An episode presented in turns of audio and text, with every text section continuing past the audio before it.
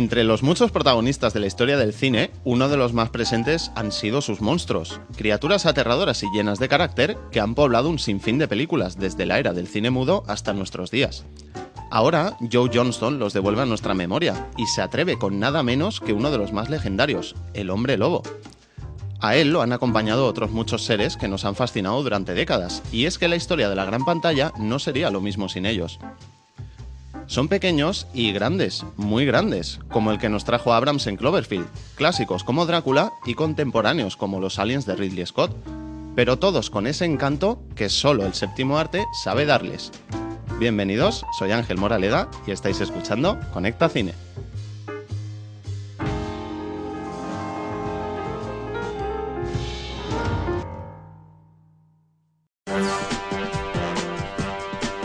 Detectada señal del satélite. Estableciendo conexión con Cine Límite. Conectando. Prepárate para disfrutar durante 60 minutos de toda la actualidad del séptimo arte con Conecta Cine, el podcast de Cine Límite.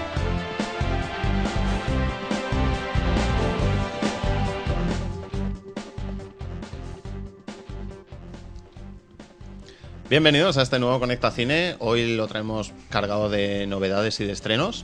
¿Verdad que sí, María? Pues sí, Ángel, esta semana tenemos dos películas muy esperadas. Una es de Road, que supone la vuelta de Viggo Mortensen a- al mundo de la gran pantalla y además pues se espera mucho de ella y de su guion porque está basada Sí, es una adaptación del bestseller de Coman McCarthy, que Sí. fue, bueno, fue un superventas, nada más salió. Y la segunda es Tiana y el sapo que también pues supone la vuelta de Disney a la animación tradicional, lo que era papel y lápiz. Sí, sí, toda una sorpresa porque hasta que no se anunció la película hace cosa de un año, ¿verdad? Lo último que nos esperábamos es que Disney volviera al papel y al lápiz y, y nos sorprendiera con una producción de este tipo. Bien, pues nos acompañan hoy de nuevo nuestro equipo de tertulianos, Hugo, ¿Cómo están ustedes? nuestro especialista en cine en casa, Tony, Dispuesto y listo, yo no usurpo tanto. y esta semana tenemos a un invitado, tenemos a David, que es estudiante de periodismo y un gran fan de la serie B en el cine. Así es, hola, ¿qué tal? Encantado de estar con vosotros. Luego nos recomendará una película. Si me dejáis. No, no Te dejaremos, dejamos, te dejaremos. Me va a quitar a mí las películas de serie B, ¿será posible? Vísceras. Bien, y no sé si habéis estado en el cine esta semana. Pues yo debido a cierto programa que tengo que montar, la verdad es que no he podido ir mucho al cine, pero ayer eh, entre montaje y montaje la verdad es que como me tardan en exportar los vídeos, eh, creo que la mitad del público no me entenderá, tenía bastante tiempo libre, puse la tele y casualmente estaban poniendo El Sargento de Hierro con un Clint Eastwood gran pletórico y clásico, El. Sargento de Hierro. Además es que como vi hace poco Gran Torino dije es que es el mismo personaje. ¿Sí? Sí, la- eh, o sea, no es el mismo, pero que podría ser el mismo perfectamente. Pues han Me- pasado años, ¿eh? Ya, pero en eso consiste Gran Torino. Clint Eastwood eh, del Sargento de Hierro más viejo. Bien, y los oyentes se están echando de menos a Juanvi. Hoy no lo tenemos con nosotros porque creo que está en un casting, ¿verdad, Tony? Sí, bueno, está intentando a ver si lo cogen para interpretar a Bilbo Bolsón, dado que no se deciden los directores, Juan había pensado que tiene muchas características similares con Bilbo, Esto es una exclusiva de Conecta Cine. y de paso que estaba allí, pues ha dicho, pues voy a intentar también, ya que Zac Efro- Efron aspira al papel de Peter Parker, pues yo también. Y está intentando, ya que él se sube por las paredes y le encantan las mallas, ha decidido que también lo va a intentar. Bien, pues la semana que viene nos contará qué tal ha ido el casting. Y aquí en Conecta Cine ya sabéis que nos gusta que estéis a la última de todo lo que se cuece tras las cámaras. Así que os lo contamos en nuestra sección de actualidad.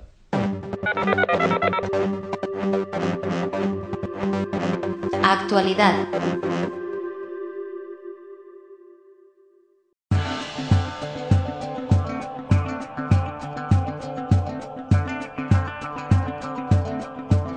Bien, pues tras muchos problemas, complicaciones, mm, dificultades que parecía que había atravesado la producción de Piratas del Caribe 4, no sabíamos si iba a estar Johnny Depp. Por fin tenemos la confirmación de que sí que va a estar. Y no solo eso, sino que además ya nos han dicho cuándo comienza la producción. Comienza este mismo verano. Disney ha confirmado que la cuarta entrega de Piratas del Caribe, On Stranger Ties, comenzará su rodaje este verano. Lo hará en Hawái y su estreno está previsto para mayo de 2011. Parecía que esto no, no iba a comenzar nunca, ¿verdad? al final Penélope Cruz está ahí de Corsaria o Eh, no lo sé. es rumor o es No noticia. Es que por ahí la gente lo está dando ya por hecho. Creo pero- que a día de hoy todavía es rumor. Sí. Hombre, la verdad es que todavía pueden ocurrir cosas de aquí a verano. Hombre, después de que gracias a Nine cerrara Miramax, por cierto, no creo que... Lo, lo bueno es que ya tenemos una nueva ficha abierta de... Me ha sonado el reloj, perdón, la gente está mirando.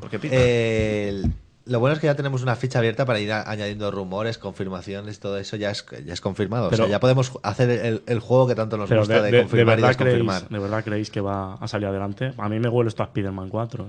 Eh, Tres. No, yo creo que No, sí. eh, Spider-Man 4, la que nunca se ha hecho, pues lo mismo. Hombre, no creo que cancelen Piratas del Caribe. Porque Hombre, es que la, gran estaba- diferencia, la gran diferencia es que Disney yo creo que es ese tipo de productora que jamás en la vida cancelaría una producción por muy mal que fuera.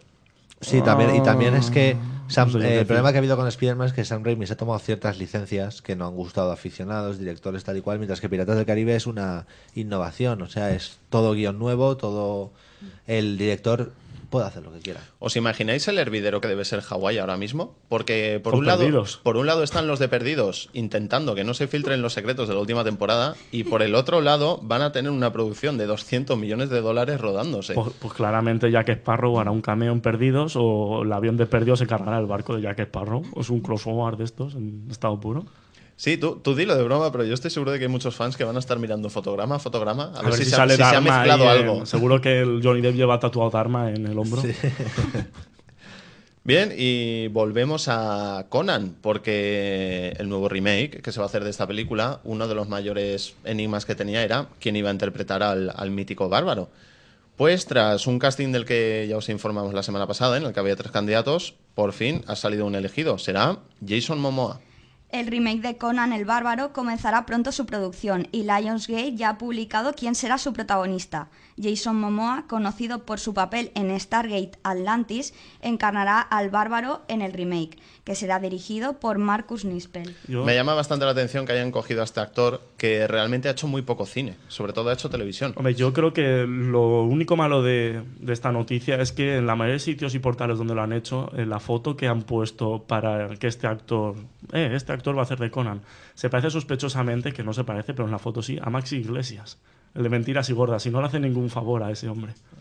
Yo no comparto esa opinión. No, ¿eh? vamos y, a- y estuve buscando fotos suyas también. No, no, no, no, no se parece, pero en muchos portales han puesto esa foto en la que se parece a Maxi Iglesias. Vamos a ver, Jason Momoa, eh, para hablarnos de quién es este hombre, ¿vale? Este hombre, primero de todo, hablando del tema de Hawái, ha sido Mr. Hawái. De Mr. Fíjate, Hawái un Conan Mr. ha pasado a salir en Los Vigilantes de la Playa, que ya salía con los truños que, que se le ven en las fotos, lo- el pelo a lo rasta. Y eh, a partir de ahí salió en Stargate Atlantis, hacía el personaje de Ronan Dex, y la verdad es que es un personaje muy Conan el Bárbaro. No, no, ahí Sí, yo vi una foto de, de la serie, estaba cuadrada. Estaba Sí, sí, no, no, es, es muy, muy guerrero, muy tal. Es un poco el. De hecho, el protagonista él le llama Chuy en relación a Chewbacca, de lo bestia que es. Yo respecto al señor Momoa, la verdad es que poco puedo aportar, pero sería interesante que habláramos un poco de Marcus Nispel, Ese pedazo de director. ese pedazo de director, exacto, directamente venido de la NTV por su estilo videoclipero sin par. Y realmente la trayectoria de este hombre es curiosa porque después de masacrar directamente el clásico que resulta para mí La Matanza de Texas, la original de 1978, convirtiéndola en Jessica Biel en paños menores corriendo durante 80 minutos de metraje, No insoportable. Luego se dedicó a hacer otro remake también de Viernes 13, aún más vergonzante que el anterior, y entre medio creo que hizo algo llamado Pathfinder, Sí, eh, el acantilado. Yo creo que es el único que, eh, película que tenemos para comparar con Conan. Casi me da miedo Exacto. preguntarte, David, si, si ves a, a este hombre haciendo el remake de Conan. Yo creo que le pega. Le pega porque es un hombre especializado en derrochar grandes presupuestos con unos ángulos de cámara imposibles, totalmente epilépticos, consiguiendo que realmente el espectador pues quiera irse del cine lo antes posible. Va- vamos, que tienes fe en Conan, de Marcus Nispel.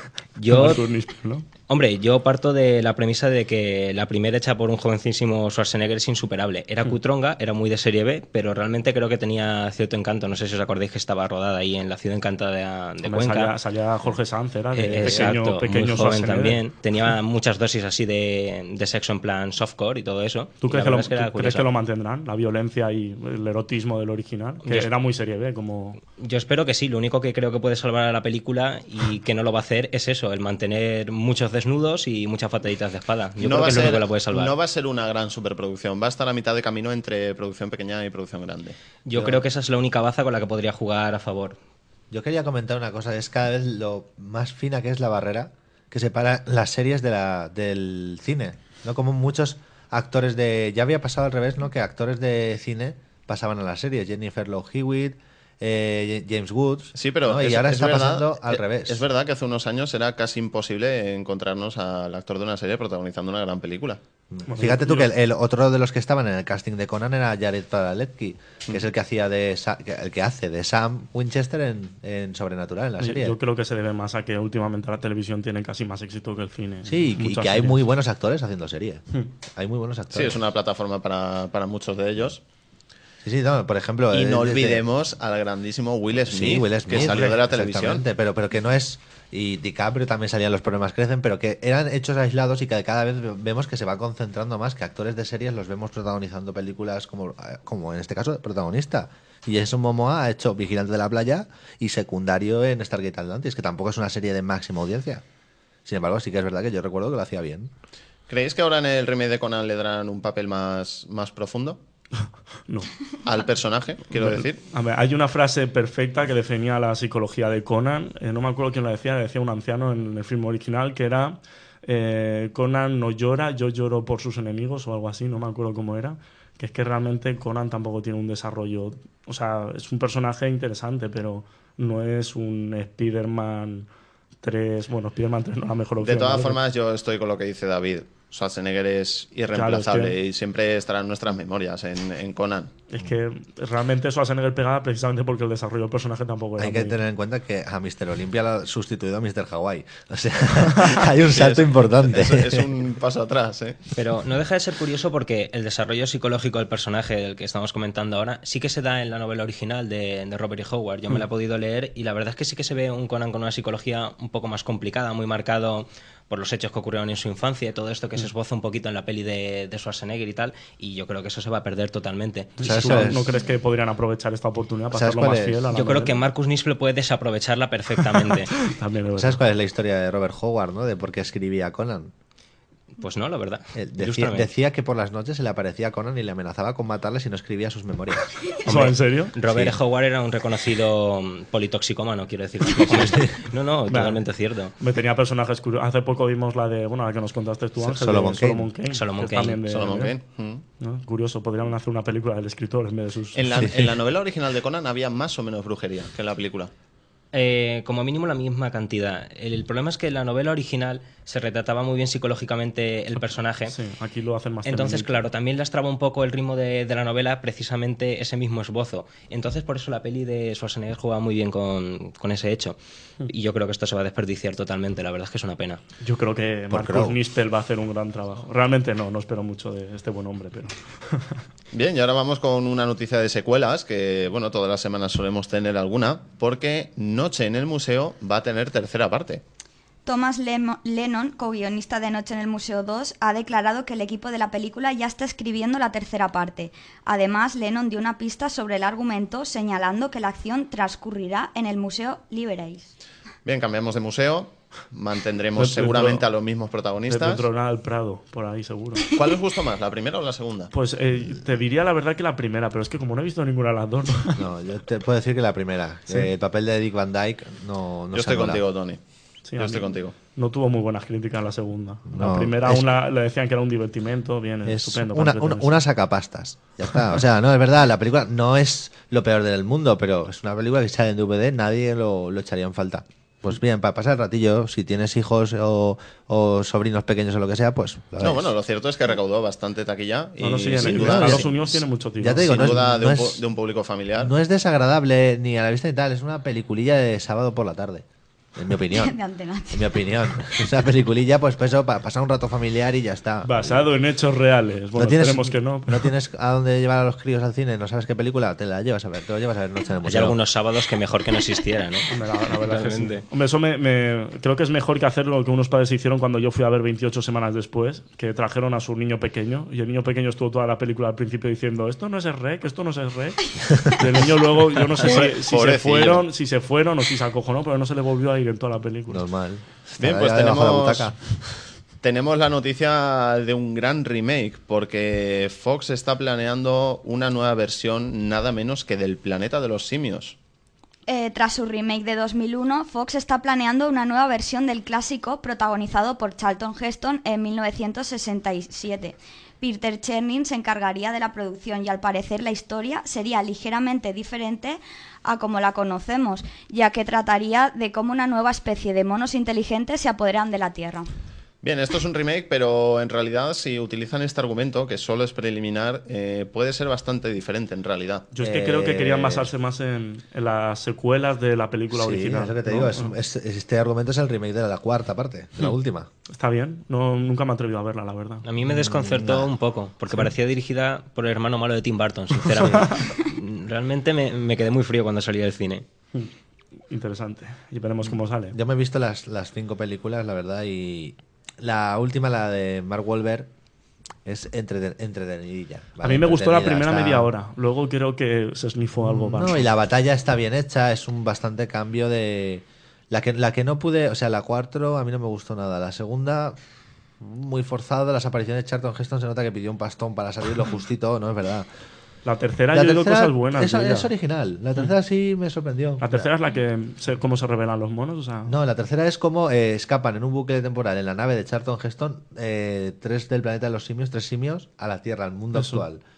Y es un poco eh, el esto de revés, nacio- ¿no? nacionalizarse, de qué pasa, de está, está entretenida. A mí esa me gusta más. sabremos.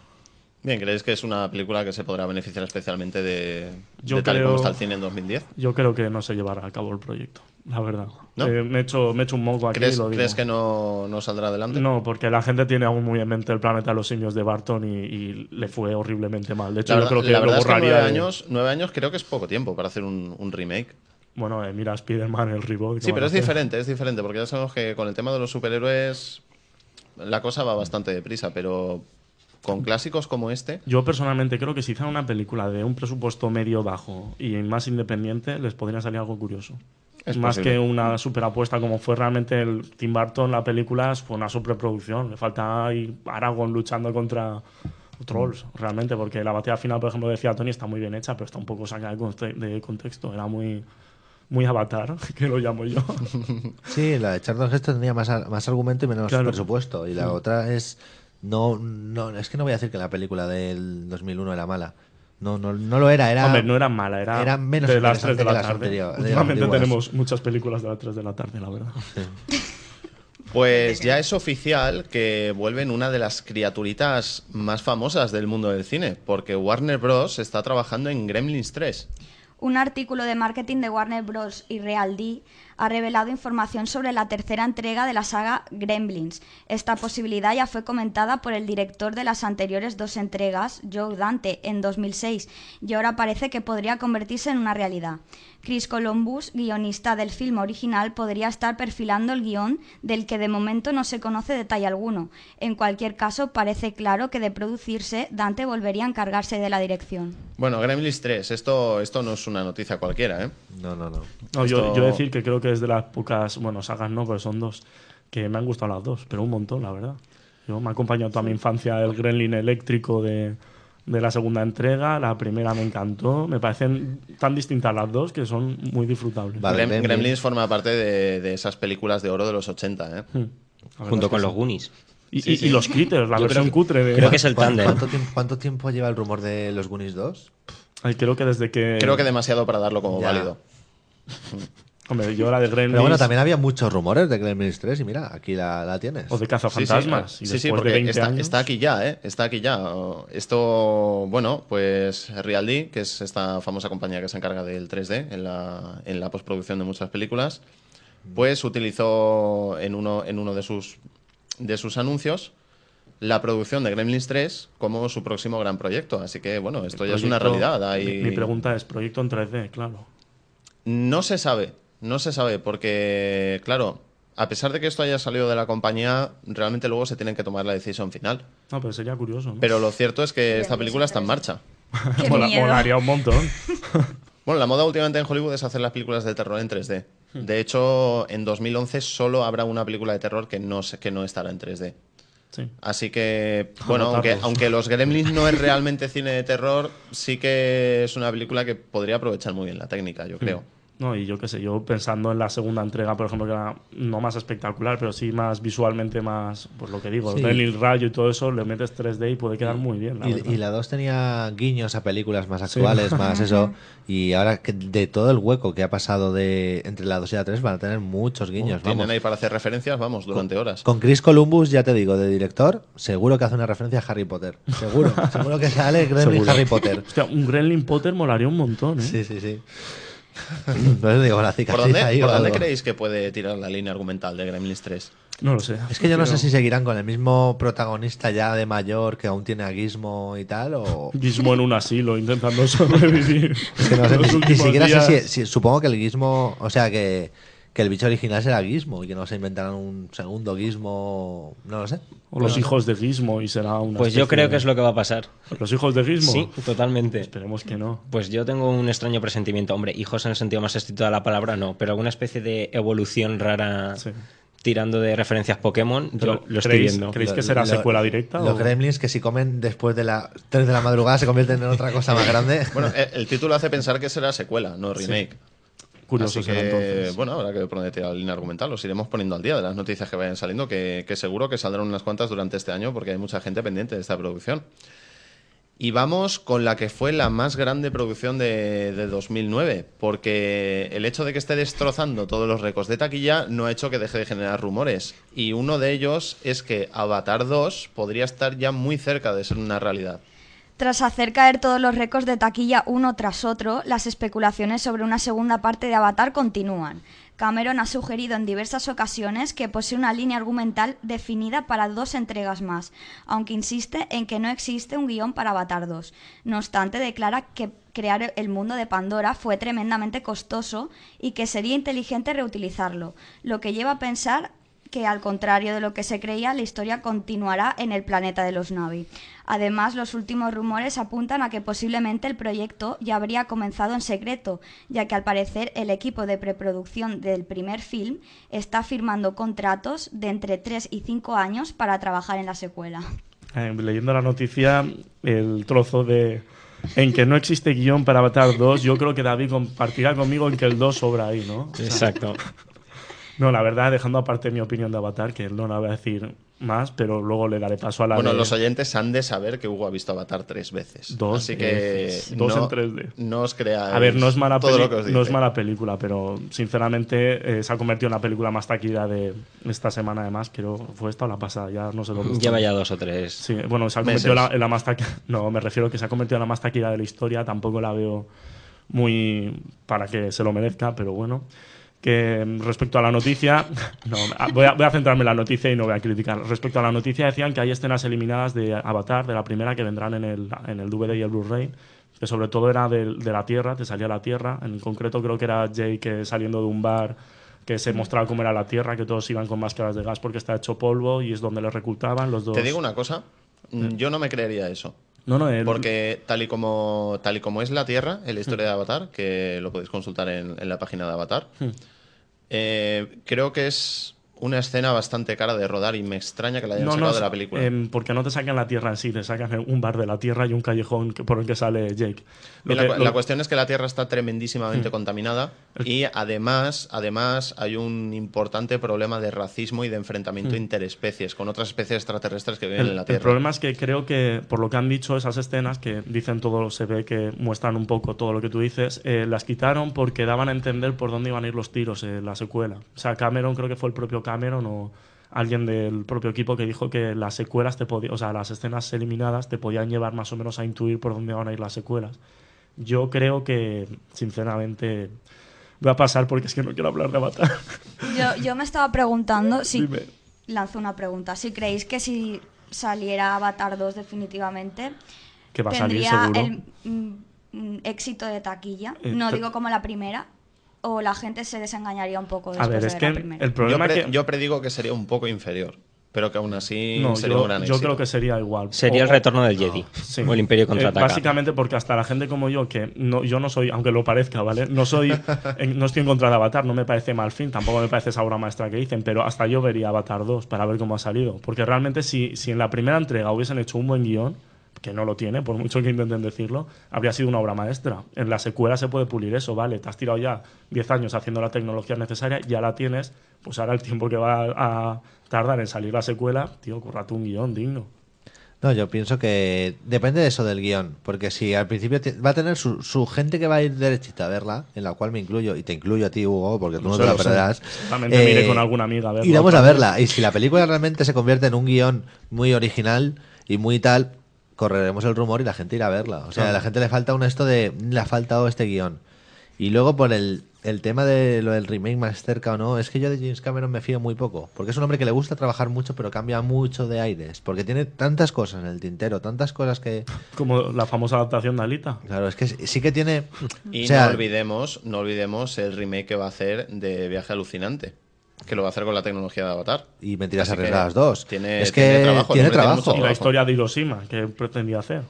Por eso te digo, tiene trabajo. Yo no sé si delegará ciertas cosas o tal, pero, pero James Cameron es una persona muy, atra- muy atareada, que ya tiene cierta edad y que además, pues eso, que todos sabemos que se compromete a muchas cosas porque, oye, pues es su ilusión, ¿no? Hacer ciertas... Es una persona que adora el cine, pero luego la realidad pues le lleva a otras cosas. Sí que es verdad que si, habiéndose gastado el dinero en todos estos equipos y tal, es muy posible que los eh, productores, inversores y tal le metan presión para, oye, amortiza aún más el Claro, tema. aún más.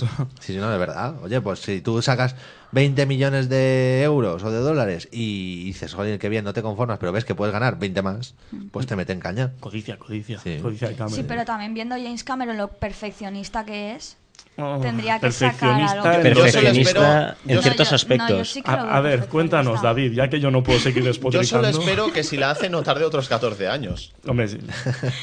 Bueno, yo creo que ahí hay mucho de leyenda urbana también. ¿Lo de los 14 años es algún tipo de confirmación que habéis recibido? O...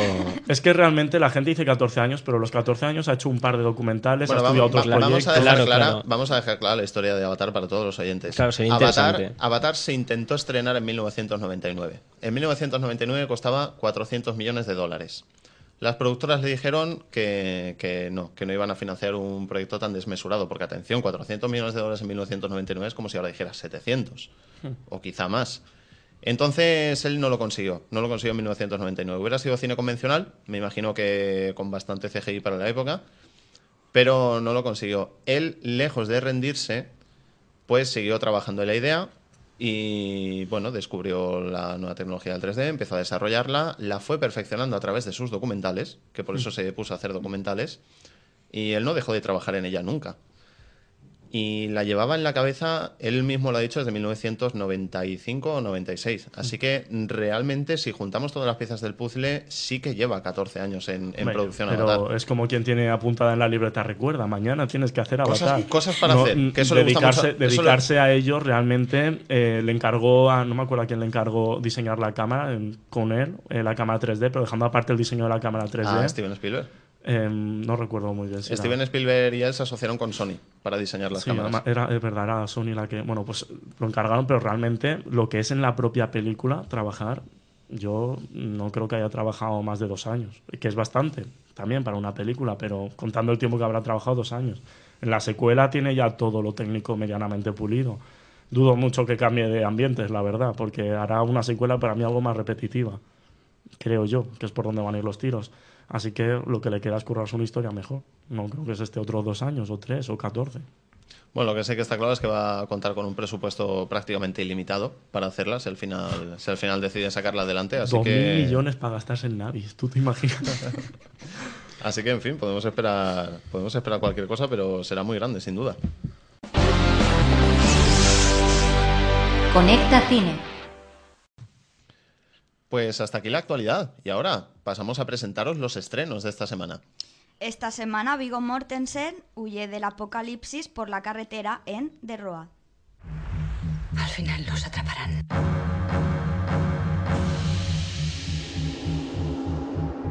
Al final nos atraparán y nos matarán.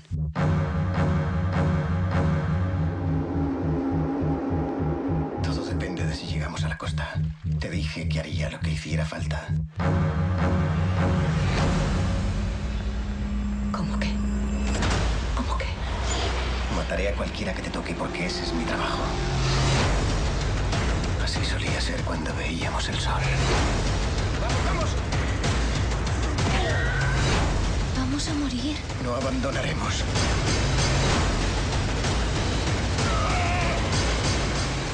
Bueno chicos, pues por fin, no sé si a vosotros os será indiferente, pero ya un montón de tiempo esperando esta película, La Carretera, dirigida por John Hickwat, que ha sido un debutante, solo tenía una, una película más, que era eh, La Proposición. ¿puede La ser, David? Proposición, sí. Vale, película con la que, en la que protagonizaba ya Guy Pearce, que aquí tiene un pequeño papel. En este caso, eh, la película que nos atañe es una adaptación de la novela de Cormac McCarthy, que ya ganó el Pulitzer, además, fue un éxito de ventas. Y bueno, para quien esté un poco despistado y no sepa muy bien de qué va, es una película posapocalíptica que eh, nos cuenta la historia de un hombre y su hijo después de una catástrofe. En el libro es una catástrofe nuclear, ¿no? Eh, Sí, bueno, una, aquí- una curiosidad sobre esta película Hmm. es que mientras que en la novela original es una situación postnuclear, ha habido Hmm. una guerra nuclear que ha arrasado el mundo, en la película lo han cambiado por un desastre medioambiental de causas desconocidas. Bueno, ya veremos de qué es. Bueno, el desastre medioambiental se ha cargado todo el planeta básicamente y Viggo Mortensen, que interpreta eh, al protagonista, tendrá que huir con su hijo de, de una punta a la otra del país para llegar hasta la costa, huyendo del frío y de la gente que, como las Sí, películas que- mandan en el género, eh, después de que caiga todo el orden y todo el mundo eh, establecido, pues bueno, se vuelven locos, Sí, homicidas después, o del, simplemente después del salvajes. desastre sucede algo extraño porque la mayoría han- de los supervivientes, de los pocos supervivientes que quedan, la mayoría se han convertido en caníbales o psicópatas. Hmm. Vamos, que la gente Es una continuación del día después, ¿no? Más o menos. Sí, eh, hombre, la verdad es que debe, debe bastante de este género. Tiene todas las, em, todos los, diría tópicos, pero suena un poco despectivo. Todas No, las características de este Me género. parece bien eso de adaptar los libros a los tiempos, es verdad. Ahora mismo estamos más preocupados quizá del cambio climático que de la guerra nuclear. Además, no de- yo creo que lo han hecho también Bueno, por yo, algo más yo como opinión personal, como opinión personal, creo que lo han hecho por un tema de presupuesto.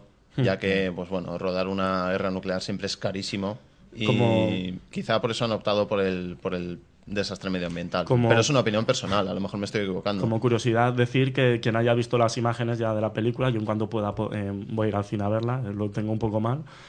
Pero bueno, eh, la película se ha rodado en su mayor parte en escenarios eh, que eh, ya habían sufrido catástrofes naturales. Es decir, aparte de los retoques por ordenador que han hecho, son bastantes, y de la ambientación y la dirección artística, mucho de, muchos de los paisajes de- desolados y bastante de ambiente bastante triste son reales realmente. Se han aprovechado, digamos, de, de- suena mal, ¿vale? Aprovecharse la tragedia, pero digamos que han aprovechado escenarios ya destruidos para que sirvan de la película. Sí, lo cual sin realismo. duda le va a dar un realismo Claro. muy importante. Han sido oportunistas. Bien, el jovencísimo Cody Smith McPhee, que interpreta al hijo, y también tenemos a Guy Pearce y Charlize Theron en el reparto. Así que tenemos una selección ahí bastante importante, además de nuestro protagonista, Viggo Mortensen. Como segunda curiosidad eh, barra parida, eh, aunque queda un poco mal decirlo, Guy Pearce, que ya salía de protagonista en la anterior película de John Hillcoat, eh, creo que le van a dar un premio por los papeles más breves, porque se ve que en The Road sale un minuto y en Tierra Hostil, que la tuvimos la semana pasada, sale un minuto también al principio.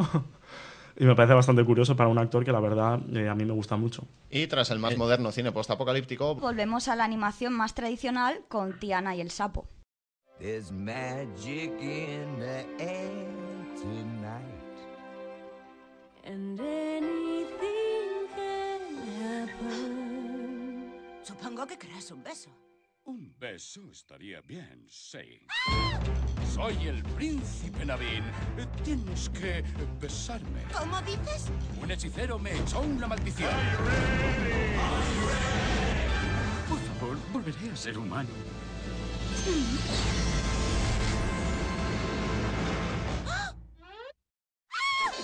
De los directores de La Sirenita y Aladín. ¿Te caminó el hombre de las sombras? Perdona, era muy convincente. Pues sí, María, como has dicho al principio, vuelve, vuelve el lápiz y el papel con Tina y el eh, Tiana y el sapo. La próxima vez que diga Tina y el sapo, mandamos un correo a Disney y que lo cambien el título, ¿vale? Que creo que será más fácil que decir Tiana. Yo, de hecho, creo que te van a hacer caso. Se- Seguramente será la secuela, Tina y el Sí. sapo. será la hermana de Tiana. Bueno, dejando los desvaríos aparte, eh, Tiana y el sapo es la nueva apuesta de Disney por eh, la animación tradicional. Después, creo que su última película, eh, no sé si fue En busca la isla del tesoro, ¿puede ser? Sí, sí, la- el planeta del el tesoro. planeta del tesoro, eh, eso ya hace una barbaridad de años, la verdad, hacía mucho que no veíamos una película eh, tradicional de Disney. Sí, eh, no, no, no, la última no fue esa. La última fue Una, una Eh, hermano granja. oso, no. No, no, hermano oso. Además, fue, el después del planeta. eh, exactamente, Zafarrancho en el rancho creo que fue la última de dibujos de, de Disney. Bueno, resumamos, ni siquiera nos acordamos de cuál fue la última porque hace muchísimo tiempo que no teníamos una película en 2D, la verdad, de Disney. Eh, ha echado la casa por la ventana Disney, además de volver a la animación tradicional, ha roto un tabú, por así decirlo, algo que realmente hacía mucho... Ha roto una convención, más Sí, que un tabú. Más que un tabú es una convención y es que la protagonista de la historia, Tiana, la que da nombre al título, es la primera protagonista afroamericana de la película, de una película de Disney. Y bueno, para, para que la gente más o menos sepa un poquito de qué va esta película, la, la historia que nos cuenta es de Tiana, que es una joven que vive en un elegante y espléndido barrio francés, una chica bien posicionada, que conoce un sapo que asegura ser un príncipe. El Hasta, aquí, hasta aquí, pues bueno, la historia típico, ¿no? tradicional. La de- rana es un sapo, o sea, el sapo es un príncipe. Pero aquí llega, sapo. aquí llega un importante giro argumental. Exactamente, se supone que como todo cuento de Disney, la princesa besa al sapo y se convierte en un príncipe. Solo que aquí salen a revelar cosas. La princesa besa al sapo y ella se convierte también en un sapo. Y bueno, una divertida aventura que nos intentará desvelar los misterios de esta divertida maldición. Es un musical. Como, De hecho, como la, la protagonista de, de la versión original, que es Anika Noni Rose, es Mm. cantante. Mm. Bien, pues acompañan a Anika Bruno Campos, Keith David, John Goodman en el reparto original. Y bueno, después en nuestra tertulia hablaremos un poco de esta brecha que se ha abierto entre el cine tradicional y, el- y la animación por ordenador. Y tras las grandes producciones de esta semana, pasamos a contaros el resto de estrenos, que también tenemos títulos muy interesantes. El primero de ellos es El Padrastro, que es eh, la gota de terror de la semana.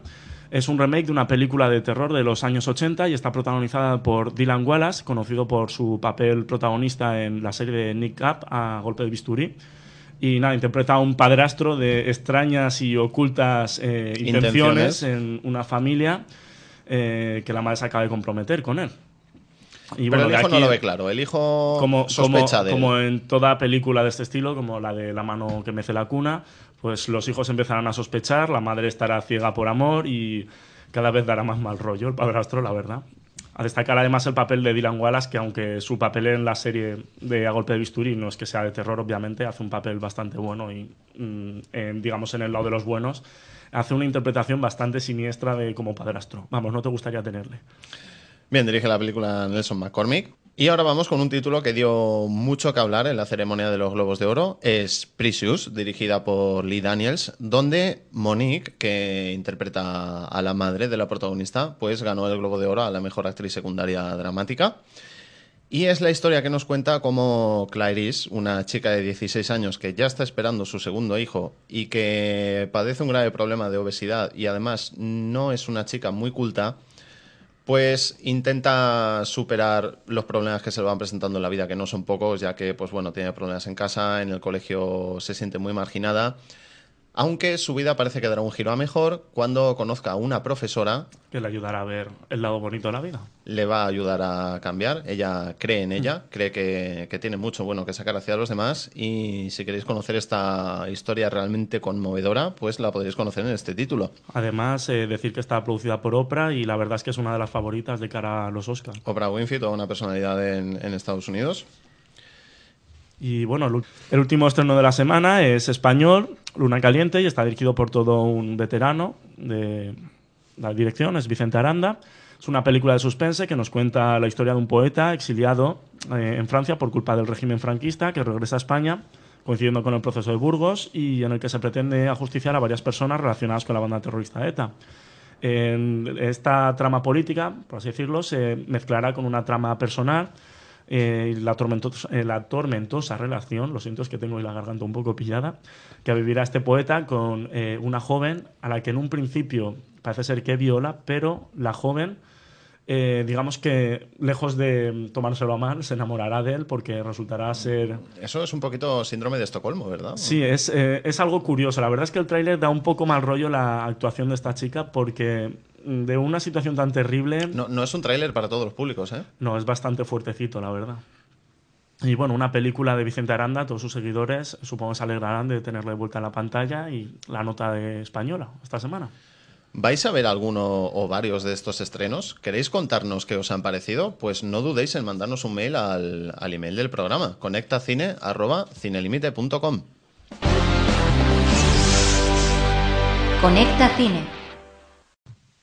Sin apenas darnos cuenta, películas de animación por ordenador como Toy Story o Shrek ya se han convertido en clásicos que ocupan un lugar en nuestra memoria y en nuestro corazón. Pero hace solo unos años más, el cine disfrutaba de obras de arte como El Rey León o Aladdin. ¿Han conseguido los ordenadores borrar el papel y el lápiz del cine? Lo averiguamos en nuestra tertulia. La tertulia.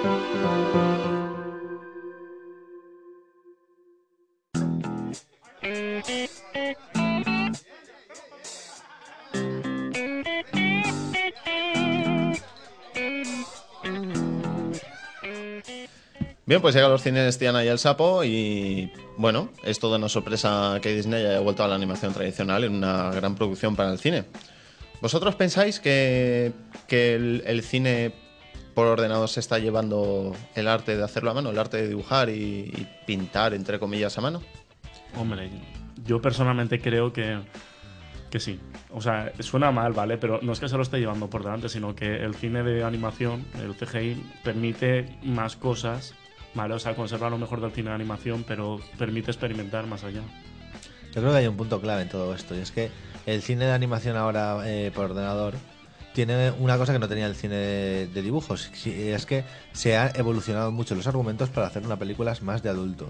Sí, bueno, abarca eh, más público. Has, dicho, además. has dicho dibujos, esto es importante porque si os dais cuenta, esta expresión de dibujos animados ya no se escucha, ha desaparecido, ¿eh? No. Yo hacía mucho tiempo No, que no, escuchaba, no. escuchaba esa expresión, dibujos animados, y es, y es lo que eran Hay- estas hay- películas. Hay, un género que luego lo habla- hablaré más abiertamente y explicaré también un poco por qué, que mantiene esto y es el cinema, el- la animación japonesa.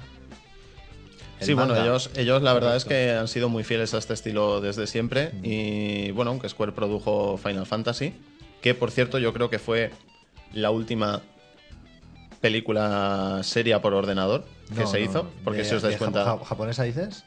No, en general. Hombre, si ves a. La, la última película. La, ulti- Pixar, no- la última película seria. Seria, seria que yo recuerdo hecha por ordenador, que no tenga un toque de comedia, como cualquiera de las películas de Pixar, Hmm. creo que fue Final Fantasy. Está Resident Evil de generación, que es más, más nueva. Hombre, Final Fantasy es del año 2001 y además fue un auténtico castañazo en taquilla. De hecho, supuso el cierre de Square Pictures. Hmm. Y la verdad es que después de ese patinazo es muy probable que se hayan replanteado la situación. con- Sí, aunque yo nunca lo he entendido, porque a mí, a mí realmente me encantó esa película.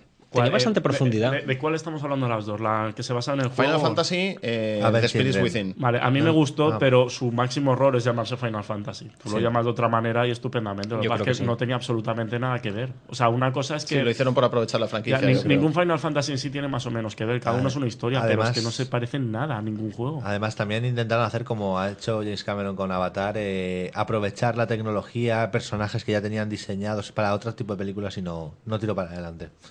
Querían eso, que los personajes digitales fueran como actores. ¿Creéis que Japón no se ha atrevido con más cine CGI por la experiencia de Final Fantasy? Eh, no, no, no, pero es que vamos a, a- a desviar dos Final Fantasy. Final Fantasy americana, que es Spirits Within, y Final Fantasy Advent Children, que es la parte de Final Fantasy Que VII. está disponible en DVD en Y que España. sí que tuvo que un éxito sí, tremendo. sí, sí, sí. Allí. Aquí ni se estrenó. En DVD sí, pero. aquí- en No, no, en, en Sitges estuvo, ¿eh? Sí. en No, pero en estuvo. cartelas españolas no se llegó a estrenar. No, no, no, no. no. En, cine- en Cataluña me parece que en algún cine sí que, pero es que Cataluña es más afina a estrenar eh, cine japonés y manga y todo este tema. David, ¿con cuál te quedas? ¿Con el cine de animación tradicional o con el nuevo por ordenador? Yo creo que soy uno de los principales valedores del lápiz y papel de toda la vida. Por circunstancias, bueno, principalmente aburrimiento, estuve viendo Los Aristogatos hace un par de semanas, película que recordaba con mucho cariño de cuando era pequeña y la verdad es que no me decepciona en absoluto. Me pareció una película pues realmente muy plástica, con unos fondos muy preciosistas, muy detallado todo.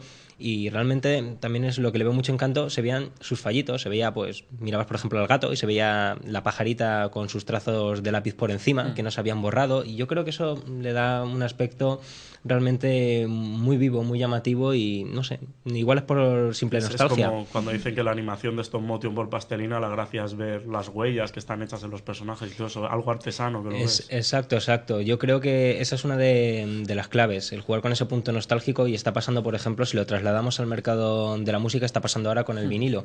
Realmente en una época de MP3 y de calidades digitales abrumadoras, la gente está volviendo otra vez a lo antiguo, al sonido analógico. Y yo creo que eso es por una mezcla entre un punto de nostalgia y que realmente sí que era una fórmula bien hecha y efectiva. Pues bueno, precisamente por lo que dice David, yo estuve viendo ayer un reportaje de cuando se echó la película Tiana y el sapo, de dibujantes de Disney que han vuelto a dibujar para esta película y estaban encantados, además diciendo pues que realmente tiene mucho valor tener que hacer una película dibujada entera, o sea, es una cosa que también hay que apreciar, que a lo mejor con el CGI se ha perdido un poco. Decían que uno de los motivos de volver a la animación tradicional, dicen las, por decirlo así, malas lenguas, era que los costes de hacer una película por CGI se están disparando. Es que obviamente. Y volver a la animación tradicional. Obviamente, técnicamente necesitan muchos más recursos las películas de CGI, pero de todas formas yo creo que es que también hay que distinguir el tipo de películas, es lo que decía Tony. Las películas de 2D, de animación tradicional, las japonesas no tienen nada que ver con las americanas, por ejemplo. De hecho, yo, por ejemplo, yo prefiero el CGI, ¿vale? Pero respecto a las americanas, si fuera con las japonesas, yo me quedo con el 2D. Os voy a plantear una comparación y una pregunta. Os voy a plantear la comparación de Aladino, el Rey León, contra Ice Age o Monstruos contra alienígenas. ¿Creéis que el estilo narrativo ha cambiado también junto con la técnica para hacerlas? Creo personalmente que lo malo de la técnica es que la narración en las películas de CGI, menos en las de Pixar, se ha ido por tierra. O sea, tanto El Rey León, realmente tú coges El Rey León, Aladdin, son películas de carne y hueso, pero hechas en dibujos. O sea, con su narración son realmente buenas. La mayoría de películas, por ejemplo, la de Monstruos contra Alienígenas, me lo dijo a mi María y ya la vio en 3D, yo en 2D. Tú le quitas el 3D y la película no es nada del otro mundo. Es que muchas películas que se hacen expresamente para mostrar el Claro, CGI es que- y a lo mejor dar golpes de efecto cuando en realidad estás perdiendo mucho en el guion. Digamos que al cine de animación le ha pasado lo que le pasa al cine de carne y hueso, que con tanta saturación de CGI, con tantos medios, ahora le- a veces le ponen más empeño en los medios, en que técnicamente esté muy bien que en la historia, y por eso realmente mucha gente prefiere el 2D antiguo. ¿De, de verdad cre- ¿De verdad creéis que se está sacrificando el guion por los efectos visuales? Depende. Yo creo que se está modificando, que es lo que he dicho al principio. O sea, en Monstruos contra alienígenas, por ejemplo, tiene muchos eh, guiños de humor adulto que un Sí, niño no va a entender. Mm. Es, eh, es Rec 2 también Sí, sí. rezumaba esto. Eh, yo creo que la película Disney con humor más adulto que he visto, quizás Aladdin. Quizás son ciertos guiños del genio, ciertos guiños de tal, que, que hace. Pero, pero Sí. y también guiños, no es eh, no es tan principal como en, como en las películas más actuales, ¿no? Hasta en las de Pixar, que son quizá las más infantiles de, de todo, tiene una parte de la película que es para los niños y otra parte de la película que solo lo pillan los Hombre, yo, adultos. yo personalmente creo que la película más adulta que tiene Disney en sí es la de Up.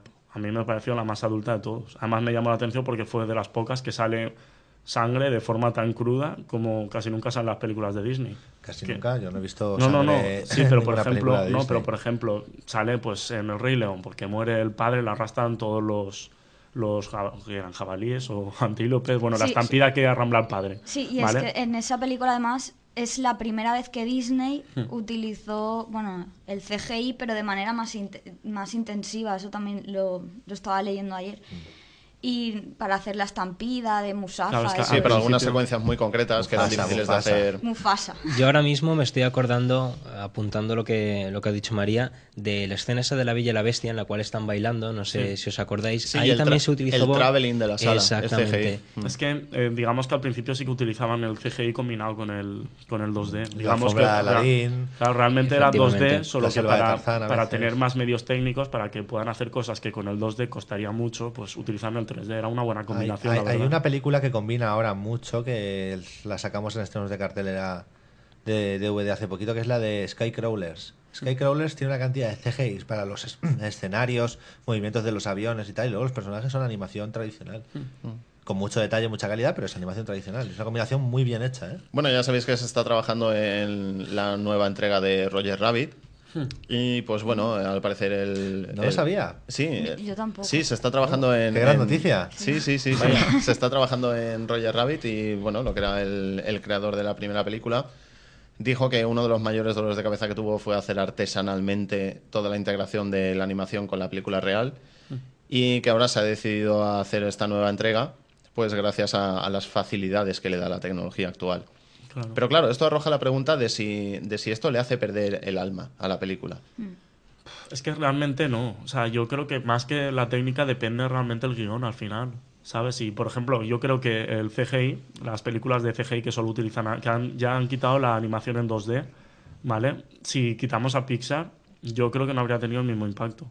Es que para claro, mí- es, es lo que pasa, lo que hablabais, de que sí, antes se integraba para Claro, es- solucionar algunas escenas o quizá darles un, un dinamismo diferente, pero ahora hemos experimentado un cambio total. Sí, pero es que ahora la mayoría, al tener esa técnica a su disposición, no prestan ninguna atención al argumento. Y por eso, la quitando las de Pixar, que yo creo que son las que más mantienen ese toque Disney de es la historia es adulta, aunque es para niños también y tiene una buena historia, la mayoría son, eh, sí, películas entretenidas de técnica, pero las películas en 2D de Sí, antes son mucho mejor. La primera entrega de Toy Story, que Hmm. marcó un antes y un después en, en la animación hecha completamente por ordenador, Hmm. realmente es una película que perfectamente podría haber salido adelante y con el mismo éxito en animación tradicional, por la calidad de la historia.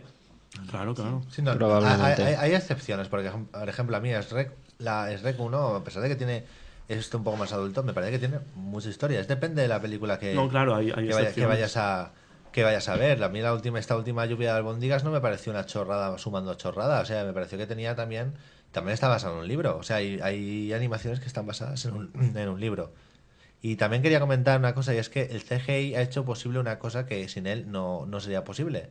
Y es crear eh, películas de series de animación de persona interactuando con animales. Es decir, Scooby-Doo, es decir, Garfield, es decir, Alvin y las ardillas. Sí, con un control total sobre la interacción, claro. Recientemente vamos a tener en breve el estreno de Donde duermen los monstruos, ¿es? De Spike Ah, Lee, o tuvimos Donde hace- viven. Sí, donde Sí, hace poco, hace poco se estrenó Donde viven los monstruos y sí, seguramente... Ahí, ahí combinaban CGI y animatronics para eh, que no les suele irse tan caro, la verdad. Es, es que realmente es combinar las técnicas para contar la historia lo mejor posible. Sí. Pero más cuando se abusa de la técnica en contra de la historia. ¿Es ahora el cine de animación hecho por ordenador más taquillero de lo que era el cine de animación Sí. tradicional? Sí. Sí, porque ¿Por ahora, qué creéis que es? Pues porque ahora es Por la novedad también. Claro, Y vuelvo a repetir lo mismo, porque abarca más público. claro.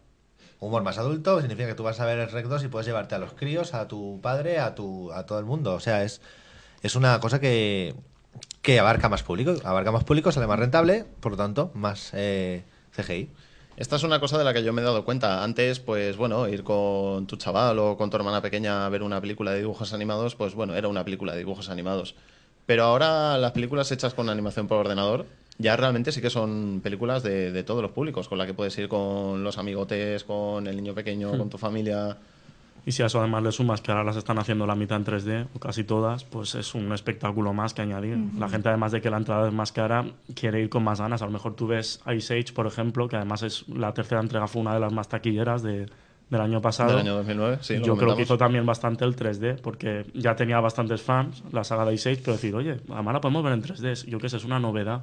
Sabes que, por ejemplo, el cine de animación 2D no podría tener. Bueno, creo, creo que podría ser posible, pero no quedaría igual de bien. ¿Sabes? ¿Creéis que esto en general es un avance para el cine o un retroceso? ¿El que, que salga Tiana y el sapo otra vez en dibujos o que O CGI. No, me refiero a que la animación ahora sea por ordenador, completamente. Porque si os dais cuenta. Pregúntaselo a James Si os dais cuenta, a raíz, a raíz de Tiana y el Sapo es donde yo de verdad me he dado cuenta de que ahora la animación tradicional es la rareza.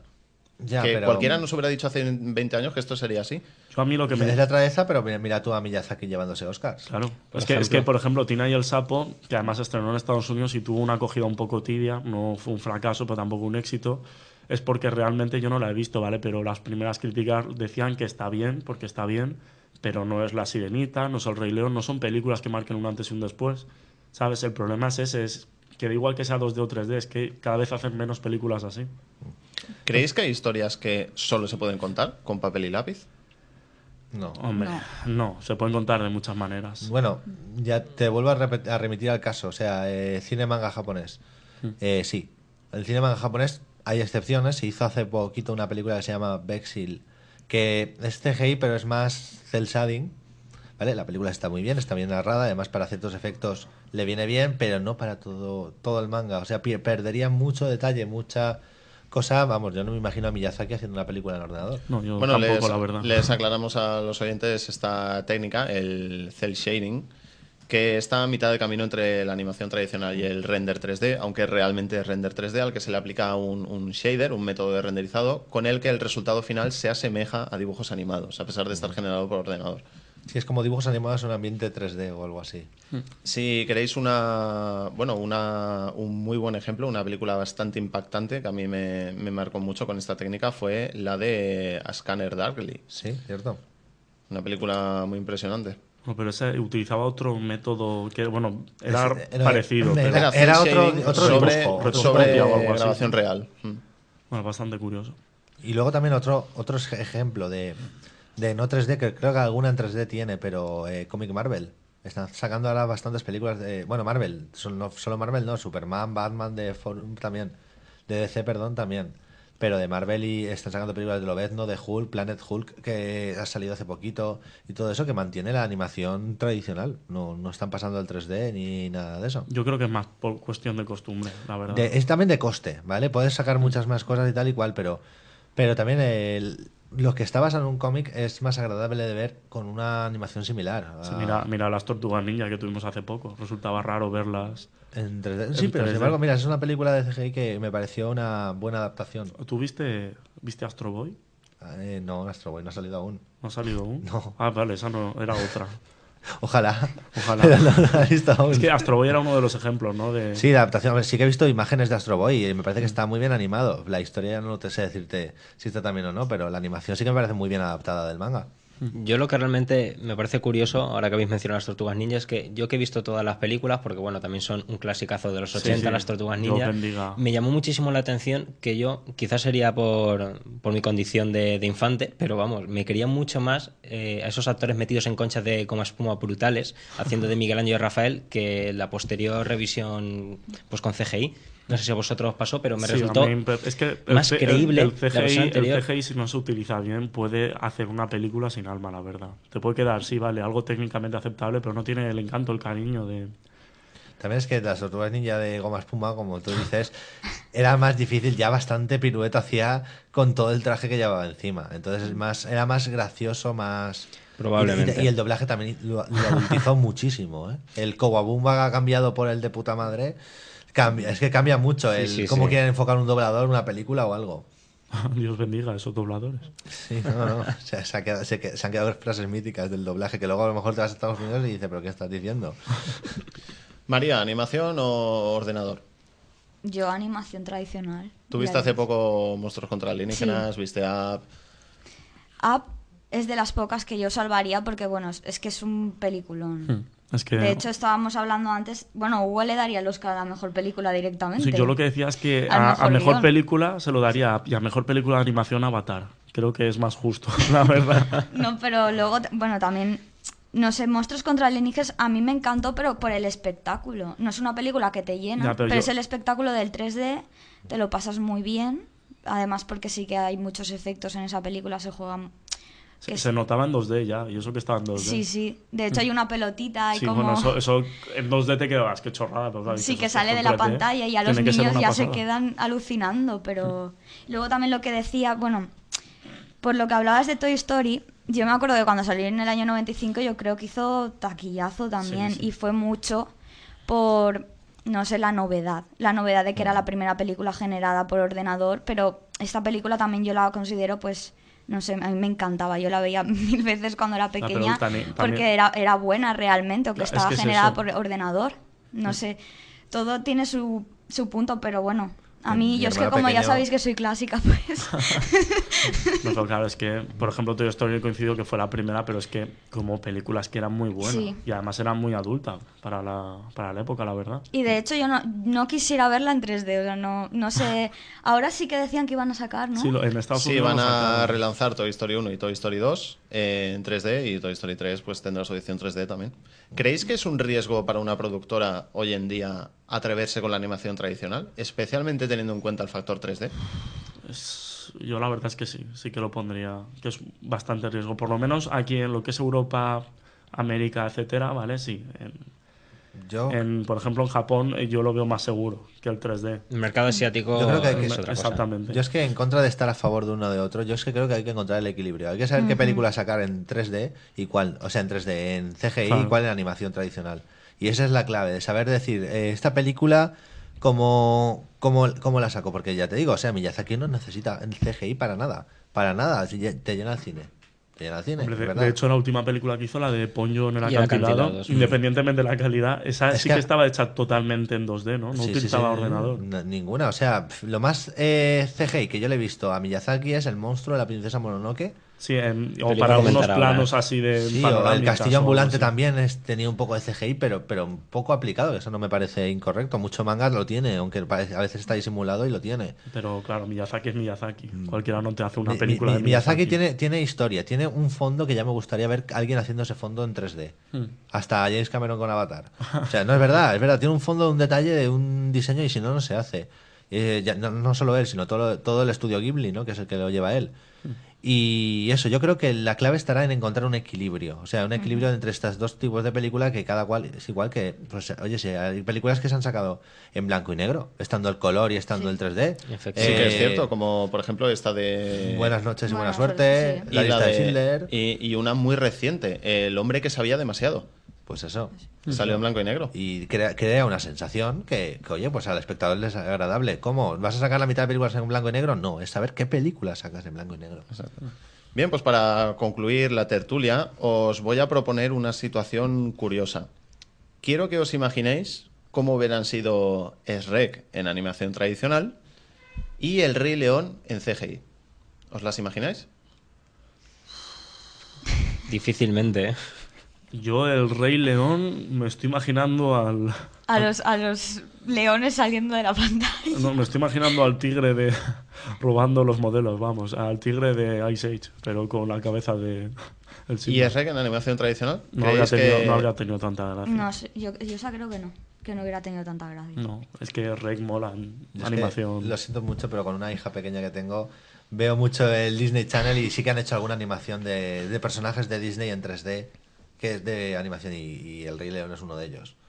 ¿Ah, sí? O sea, sí, ¿Hay sí, sí. Rey León en 3D? Y el resultado no, la, es- la película no, pero que a lo mejor en algún Bueno, capítulo de. Mickey Mouse o de eso, algo, ¿sabes? Sale alguno personaje. Vamos, yo ya he visto a Winnie the Pooh en 3D, a, a Hombre, Mickey o- Mouse en 3D, a, a todos los personajes Disney O, prácticamente. o en videojuegos tenemos también. En videojuegos claro, muchos. ahora toda película de Disney va acompañada de su, de su No, videojuego, y- y el- evidentemente. el, Kingdom Hearts tiene a todos estos personajes de Disney en 3D. Por ¿Creéis, ejemplo. ¿Creéis que las respectivas historias 3D, de... en CGI, perdón.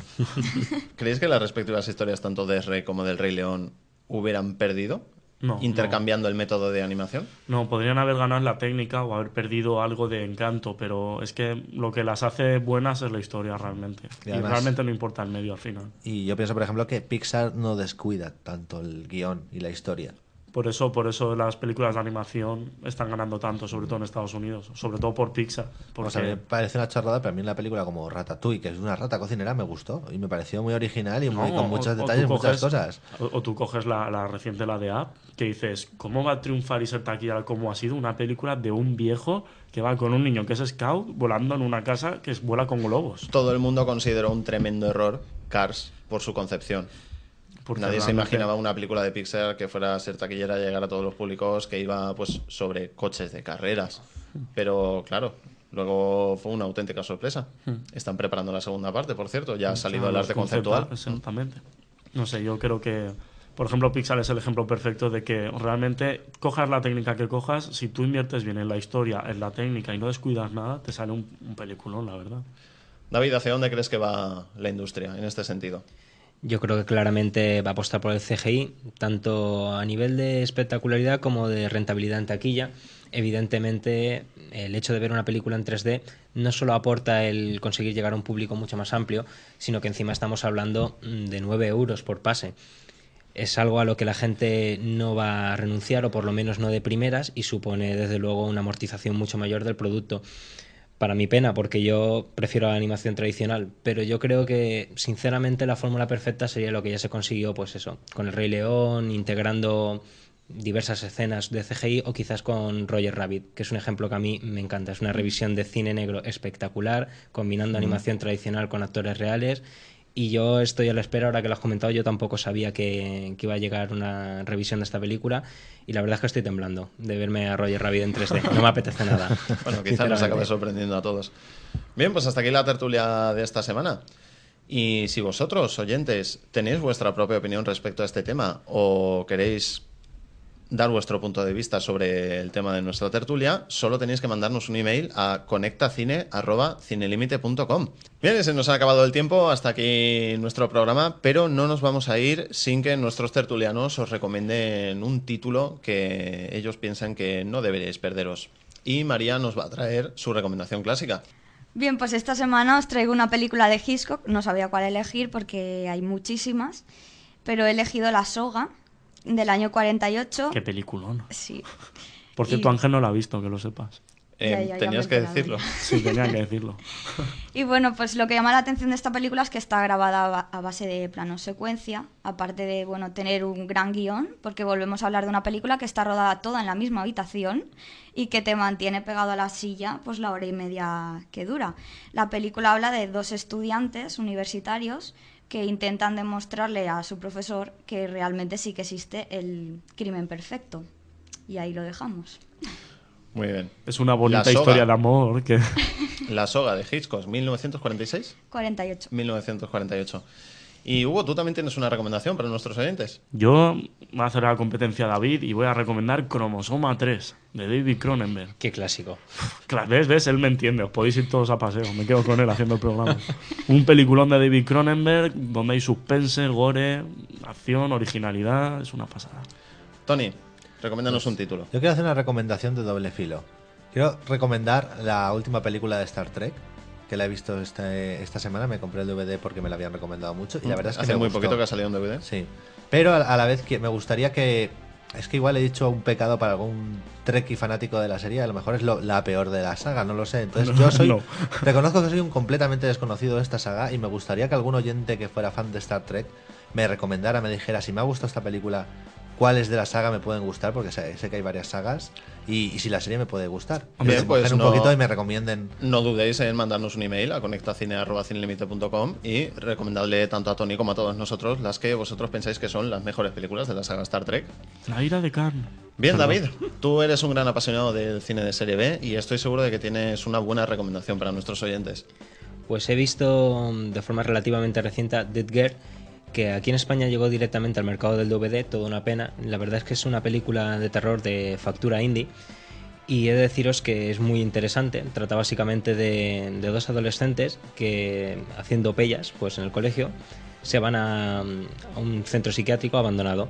Y en los sótanos de dicho centro descubren, hasta ahí puedo decir, y he de deciros que es una película que tiene muchas implicaciones. Ha, ha salido un DVD ya. De hecho, solo ha salido en DVD. Es una, Qué peli- barbaridad. es una película de 2008 que no ha tenido ninguna repercusión aquí en España y es una pena. Es una película que combina muy bien el género de zombies con la conflictividad adolescente y realmente creo que hay que darle una oportunidad. ¿Cómo era el título? Dead Girl, la chica muerta. Dead Girl. Dead Girl. Muy bien. Es que pronuncia demasiado bien. Es que, No, hombre, acostumbrados a mí que... No, lo, que pasa, lo- lo que pasa es que, es claro, que yo... aquí tienes estudios superiores y Vale. ya de guay, ¿eh? esto es horrible. Ahora voy a decir yo el título a mi inglés. The Dead Girl. Chica muerta. De Dead Gill. El grill Bla- muerto. Blaude Runner. ¿Qué película ni qué chica muerta? Tengo la oveja aquí detrás para ir más yo, polvo, yo lo la que verdad. pasa es que, claro, no quiero que los oyentes eh, no pillen el título y luego no puedan Claro, buscarla. Pues solo lo traduzco yo para la gente que tiene el inglés. Bien, María, eh, te prometo ver la soga esta semana.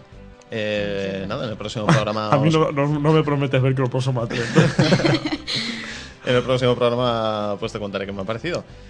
Bien, y hasta aquí el Conecta Cine de esta semana. Volveremos en el próximo programa con ese gran estreno que es la particular visión de Joe Johnston de uno de los seres más míticos del cine, el hombre lobo. Hasta entonces, nos seguiremos escuchando.